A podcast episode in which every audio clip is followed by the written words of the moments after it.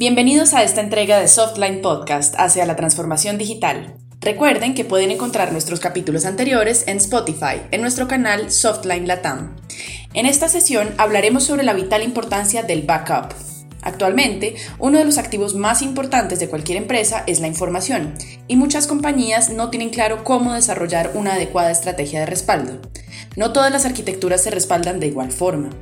Cuando pensamos en respaldos de información y datos puede sonar sencillo, pero no siempre lo es.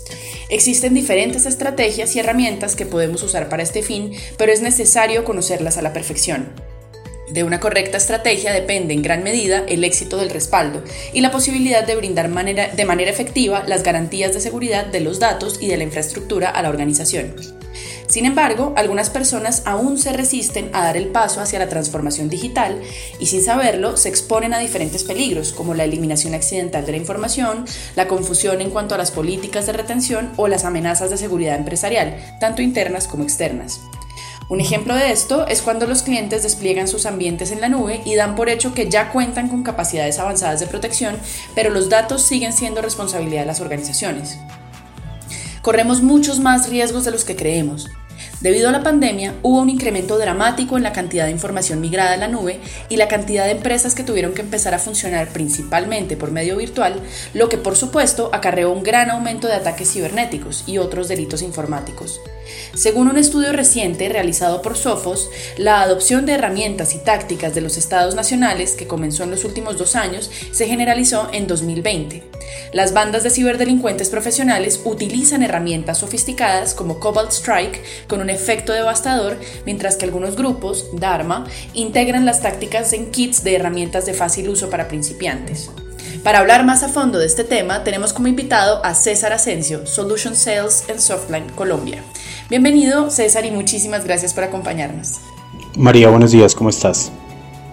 Muy bien, ¿y tú cómo estás? Bien, María, bien. Eh, aquí acompañándolos el día de hoy. Bueno, qué bueno. Quisiera comenzar hablando precisamente de los riesgos que implica para una empresa no tener un sistema de respaldo de información. Actualmente se espera que los datos sean inteligentes, o sea, que, que, sean capaces de anticipar automáticamente las necesidades y cumplir las demandas, y que puedan moverse con seguridad por las infraestructuras de nubes múltiples. Si bien esto nos permite proveer nuevos servicios y experiencias digitales, también acarrea nuevas amenazas. En ese orden de ideas, en tu opinión, ¿cuál es el mayor riesgo que corre una empresa al no contar con un backup adecuado? Vale, María, pues mira, básicamente el mundo de hoy presenta múltiples retos a nivel tecnológico. Si bien estamos viendo un proceso de, pandemia donde ha llevado a que las compañías tengan que migrar su forma de trabajar a escenarios mucho más ágiles, mucho más rápidos, eso hace que toda nuestra infraestructura y tecnología tenga que ser migrada también a modelos más eh, amplios de consumo de la información. Eso expone de manera sustancial los riesgos a los que están expuestas estas compañías para poder proveer a sus empleados de, la, de los datos y las herramientas necesarias para trabajar. Cuando tú empiezas a generar estas, estrategias de movilidad, permitir el acceso desde cualquier lugar, permitir hacer temas eh, muy ágiles para acceder a la información de las compañías, eh, eso amplía el espectro de ataque que puede tener una empresa. Entonces, eso nos va a, imponer nuevas eh, eh, retos para poder definir cómo proteger esta información. Si bien las compañías ponen servicios perimetrales, temas de seguridad, en fin, yo hoy en día, bajo la experiencia, te puedo decir que no hay una herramienta o una solución de seguridad que te garantice el 100% de lo que tú estás publicando a nivel de datos. Por esta razón, es muy, muy importante siempre contar con un plan B, con un plan de respaldo, con una estrategia que en caso de, y ojalá nunca pase, eh, seamos atacados, seamos vulnerados, tengamos cómo respaldar esta información y por eso se hace muy necesario tener el escenario de un backup. Cuando tú no tienes un backup adecuado, cuando tú no haces ese respaldo de esa información en sitios seguros, seguramente y te confías en tus herramientas de seguridad, pues estás, como, como decimos coloquialmente, colocando todos los huevos en una canasta y, te estás exponiendo de manera muy alta. Entonces, esto implica unos riesgos muy altos tanto en, pérdida de datos, robo de información, y como en temas económicos para una compañía puede ser tan grave, tan catastrófico que incluso puede llegar a, llevar a la quiebra una empresa el escenario de robo de datos. Hay múltiples ejemplos de esto, hay compañías donde les han robado prototipos de planos, empresas de automóviles, empresas de diseño de, de, microcomponentes, que se les roban los prototipos de los planos y se los venden a la compañía rival. Ellos sacan los datos sacan, sacan el producto primero y qué pasa con el anterior, quebró. Y todo esto dado que no se tenía un, respaldo o un tema escenario de protección de los datos mucho más eh, robusto que lo que se puede pensar. Por eso es muy importante siempre contar con un escenario de backup y poder respaldar la información de manera adecuada para poder eh, recuperarse muy rápidamente de estos ataques y salir del paso a todo este problema de seguridad que se presenta el día de hoy. César, con eso que me cuentas, me das a entender que no tener un backup adecuado de los datos nos puede traer no solo problemas de funcionamiento, sino también problemas legales. ¿Puedes ahondar un poquito en ese tema?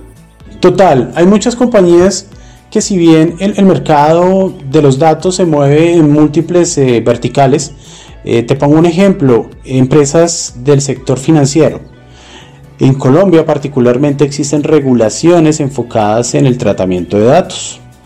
Eh, cuando yo no respaldo mi información o no tengo cierta eh, retención de la información que administro, puedo llegar a, incurrir en ciertas violaciones de las regulaciones y incurrir en sanciones legales que van desde multas económicas hasta sanciones de, pérdida de funcionamiento por no cumplir con estos estatutos definidos por la ley. Entonces por eso se vuelve un tema legal el no tener respaldado los datos. Yo debo tener retención en muchos casos en temas legales de 7, 15, 20 años y eh, pues contar con un repositorio de almacenamiento de la información en sí no es, un, no es un backup y no me garantiza la idoneidad de los datos. Por eso un backup hace aquí mucho énfasis en poder respaldar esa información para cubrir con esos estatutos legales y no incurrir en temas legales o, posibles eh, eh, multas o, infracciones a, a estas leyes que ya existen. Según entiendo de lo que hemos conversado, tener un buen respaldo de la información significa también tener una ventaja competitiva, ¿verdad? Y bueno, un altísimo porcentaje de las empresas que sufren una pérdida masiva en sus datos o un ataque cibernético, por ejemplo un ataque de ransomware, pues nunca se recuperan. Eh, ¿Tú nos puedes hablar de esto? ¿Por, ¿Por qué puede ser tan compleja una pérdida de datos? Vale, tocaste un punto muy importante. Ahorita en el mundo moderno y como estamos, eh, los ciberdelincuentes se han especializado en hacer procesos de ataques eh, cibernéticos basados en ransomware, que son amenazas de nueva generación eh, ¿Qué es una amenaza de nueva generación? Es básicamente no, se, no trabaja por firmas, no trabaja por un, escenario particular definido, sino que trabaja por un comportamiento, explota múltiples vulnerabilidades, incluyendo al usuario, eh, que es una variante bastante compleja de, asegurar. Entonces, cuando yo soy atacado por un, un, escenario de estos como el ransomware, que lo que este tipo de ataques lo que hace es cifrar mi información secuestrarla en cierta manera y darle el acceso a esta información a un tercero que lo que procede en este ejercicio es una extorsión al pedir un rescate por dinero, por lo general en bitcoins, en cuentas no rastreables, para que nos devuelvan la información, eh, pues eh, hace que sea un ejercicio bastante fuerte a las compañías. Por lo general este tipo de ransomwares hoy en día yo te puedo decir que el 97% de los ransomware actual no tienen forma de, desencriptar la información a menos que el atacante me la entregue. Y en muchos de estos casos, e incluso cuando se paga, el atacante al entregar la llave no te garantiza que te va a devolver la información puede que se haya dañado. Entonces te pongo un ejemplo, si tú eres una compañía que está haciendo desarrollos o tienes unos análisis de ventas y, un, tema de marketing enfocado a, un lanzamiento de un producto y tienes toda, la información en este escenario y sufres un ataque de estos y la pierdes, eh, ¿cuántos meses o años de trabajo podrías llegar a perder? ¿Qué puede pasar con tu compañía si te toca volver a empezar de cero con esa información? Eh, por eso es que aquí un backup es vital. Cuando tú tienes un backup respaldado en un sitio seguro, eh, bajo una estrategia de backup clara, en donde se definen las estrategias por separado y yo respaldo esa información, pues si yo sufro por un ataque de estos, posiblemente voy a tener un, porcentaje de recuperación muy alto y lo que yo voy a llegar a perder pueden incluso llegar a ser minutos de trabajo que entendiendo en el concepto comercial eh, cuando hablo de compañías eh, el tiempo es dinero. Entonces perder tiempo es perder muchísimo dinero. Por eso te decía en el anterior comentario que puede llegar a ser un tema incluso que lleve a la quiebra a una compañía. Entonces por eso es tan importante y tan complejo que si yo no tengo un backup eh, pueda llegar a, sufrir una afectación muy fuerte. Desde Softline hemos tenido casos eh, donde hemos apoyado a clientes donde han, por, procesos de no tener backup, por no tener una estructura y una, una jerarquía definida de gobierno de los datos, eh, han llegado a tener que hacer inversiones superiores a los 200 mil dólares eh, en un proceso de pandemia donde todos nos hemos visto afectados en el tema económico y tener que salir a conseguir 200 mil dólares de más que no estaban en tu, en tu radar, pues eso te puede llegar a afectar tus finanzas eh, y llevarte a un proceso crítico de nivel corporativo. Entonces, por eso es tan complejo y por eso es que no, no es no es em, recomendable no tener backups, ¿vale? Bien. Bueno, hemos hablado ya de pérdidas de datos, pero quisiera ahora eh, que nos hablaras un poco sobre los escenarios de crecimiento y alta disponibilidad de los datos. ¿Qué retos representa esto para las empresas? Ok. Hoy en día es muy exponencial como yo manejo los datos. Hace un tiempo de un tiempo para acá las compañías han empezado a darle importancia a esa información que se almacena. Antes no era tan relevante, antes en el mercado pues si yo contaba con una base de datos de clientes, mm, bien, pero pues no me hacía la diferencia. Hoy el mercado ha cambiado, hoy la tecnología nos ha llevado a que esa explotación de esos datos sea muy necesaria porque se vuelven un patrimonio de la compañía, se vuelven un, en un activo que se puede explotar económicamente y por eso hace que los datos crezcan exponencialmente y se han hecho procesos de, analíticas avanzadas para hacer esa explotación de esos datos. Eso hace que yo tenga que no solamente almacenar mis datos en una base de datos, en un Excel, en un documento, no sé, en una caja, ¿cierto? Sino que tengo que llevar esos datos a, entornos mucho más robustos eh, para poder hacer ese análisis y explotar esos datos de manera adecuada. Hoy en día, eh, estas infraestructuras están, la gran mayoría, las más modernas, están basadas en nube. Cuando yo empiezo en nube, pues eso se me vuelve un reto para mí porque yo ya dejo de tener mi protección de mi red perimetral, de mi, de mi cajita de cristal donde yo estoy con mi, mi seguridad en vaso, bajada, vaso, bajada, eh, basada en, en, mi firewall, donde yo tengo protegido bajo mi red LAN y tengo cierto control, a empezar a abrirme a, mundos cloud, en donde ya tengo que llevar la información de un lado a otro y eso puede ser un riesgo. Entonces ahí es donde se vuelve un reto para la compañía, cómo yo empiezo a sacar esa, esa información de manera segura, pero al mismo tiempo la transformo, la analizo, genero toda la, analítica que necesito, pero necesito tener respaldado todo eso al mismo tiempo, ¿sí? Porque pues chévere que la esté analizando, pero si en ese proceso de transición se me pierde, pues pierdo todo el, escenario de lo que estoy haciendo. Por eso es, eso es un reto para las compañías poder tener esa estrategia clara de cómo la voy a llevar, cómo la voy a analizar, pero al mismo tiempo cómo la voy a respaldar. Entonces en ese escenario, eh, yo creo que esos son los retos más fuertes que una compañía puede llegar a, identificar. Ver cómo lleva esa información de un lado a otro, cómo hace para analizarla de manera segura y que siempre esté respaldada. Sigamos hablando del crecimiento y la disponibilidad de los datos, eh, porque me parece también importante hablar del reto que significa proteger y administrar esos datos. ¿Podrías hablarnos un poco acerca de la criticidad y la proliferación de los datos? Claro, eso eh, hace mucho sentido con lo que estábamos hablando, con lo que venía diciéndote. Eh, como te digo, hoy en día tener una base de datos de clientes es muy bueno, pero no sirve para mucho. Cuando yo empiezo a hacer que esa base de datos se convierta en contactos, se convierta en posibles ventas, se convierta en posibles negocios, se convierta en un crecimiento, eso hace que el dato empiece a crecer exponencialmente y se prolifere, ¿cierto? Empiece a a crecer. En ese orden de ideas, cuando yo empiezo a generar todo ese mundo, yo ya no tengo un registro, sino ese registro lo convierto en 10, 15, 50 registros. Y si tú llevas eso a un nivel macro, a nivel eh, comercial, de una, de una compañía, pues ya no van a ser 50 registros, sino van a ser 50, 100, 200 millones de registros. Ahora bien, tú tienes que empezar a administrar toda esa información y tienes que poderle darle seguridad a que toda esa información eh, sea consumida de la manera como debe ser consumida y que tengan acceso las personas que deben tener los accesos.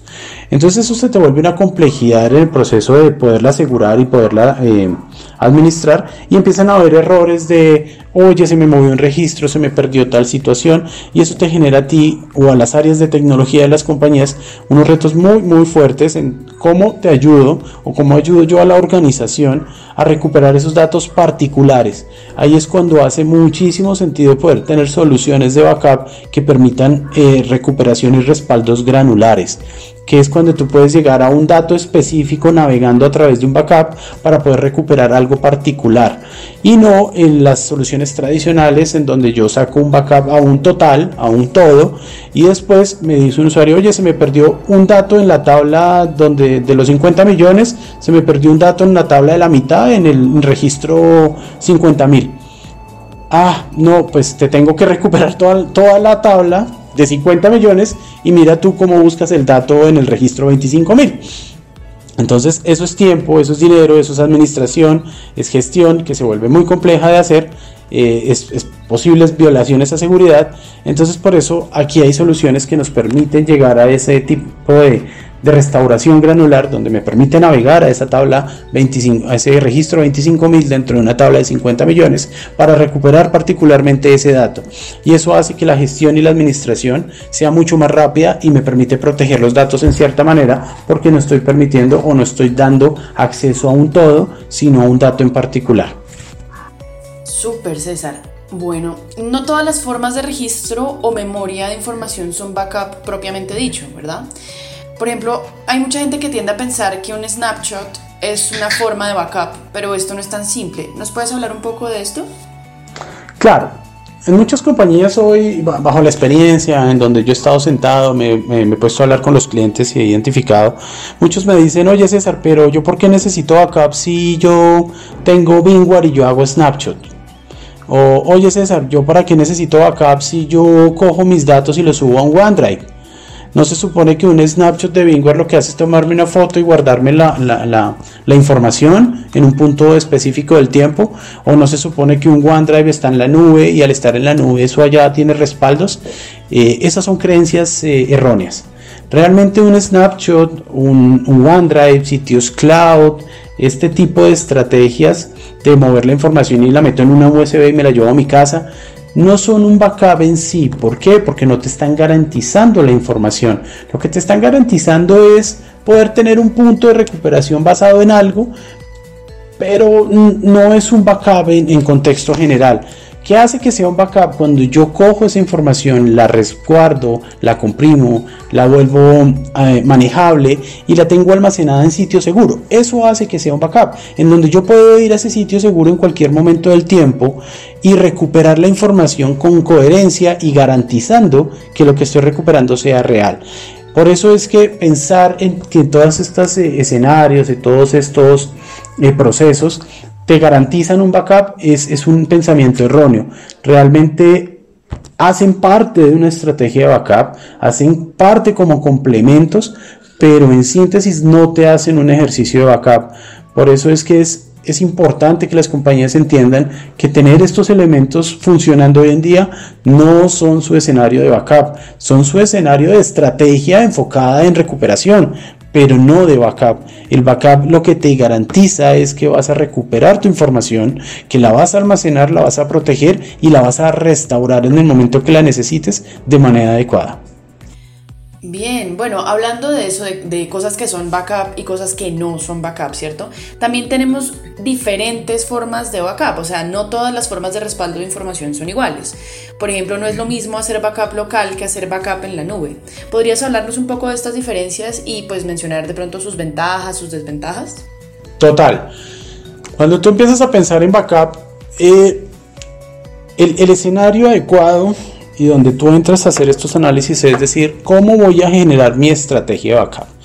Para definir una estrategia de backup es tomar esa decisión de qué tipo de backup voy a utilizar y cómo lo voy a utilizar. ¿Cómo haces tú para generar este tipo de estrategias? Esto se hace basado en la necesidad del negocio. Yo entiendo mi necesidad como negocio y entiendo mis limitaciones como negocio y entiendo a qué tengo acceso como negocio y asimismo priorizo y defino mi estrategia de backup. Entonces, en escenarios donde tú tienes una compañía y necesitas crecimiento exponencial muy rápido de tus datos y, respaldarlos de manera igual, cada vez que crece tu dato necesito respaldarlo y hacer crecimientos. Yo empiezo a hacer esa evaluación y te pongo un ejemplo. Cuando tú tienes ese, ese, ese escenario, la estrategia más adecuada sería llevar el backup a un tipo cloud.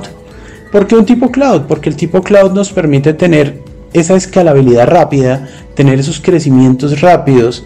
Cuando yo me refiero a rápidos, estoy hablando de minutos, en donde con dos clics yo ya estoy ampliando un almacenamiento de una giga a un tera y puedo almacenar de manera muy rápida y asimismo tener acceso a los datos de manera muy ágil en cualquier lugar.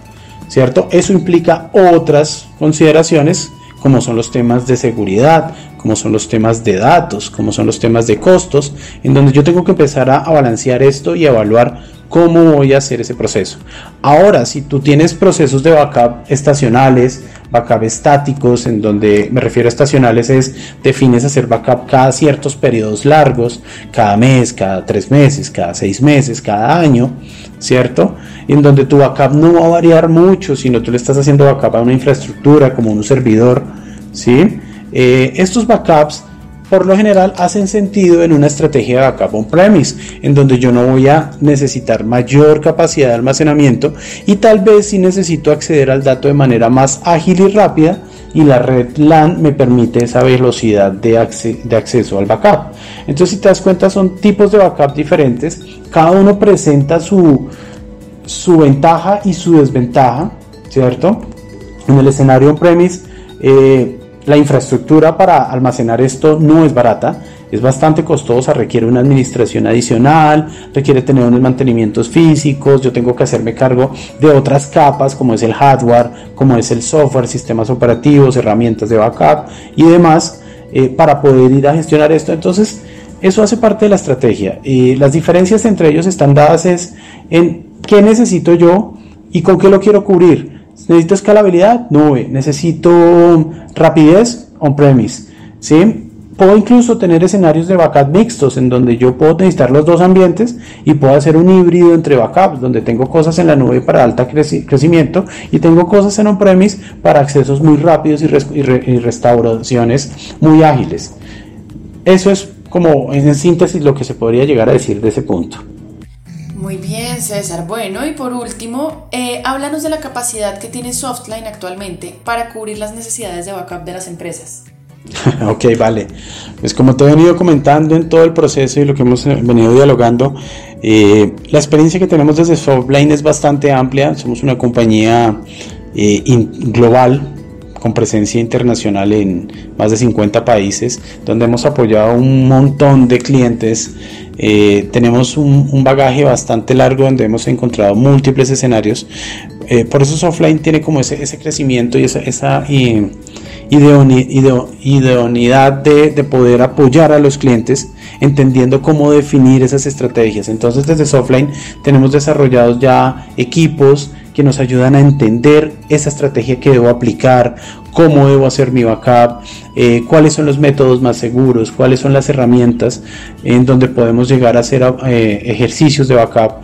Es algo muy importante y como trabajamos en Softline es, somos agnósticos a la solución.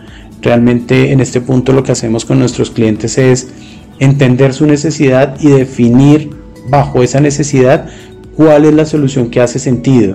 Entramos a evaluar la necesidad y de acuerdo a esa necesidad cliente por cliente a definir una estrategia para hacer uso de una herramienta y una estrategia adecuada.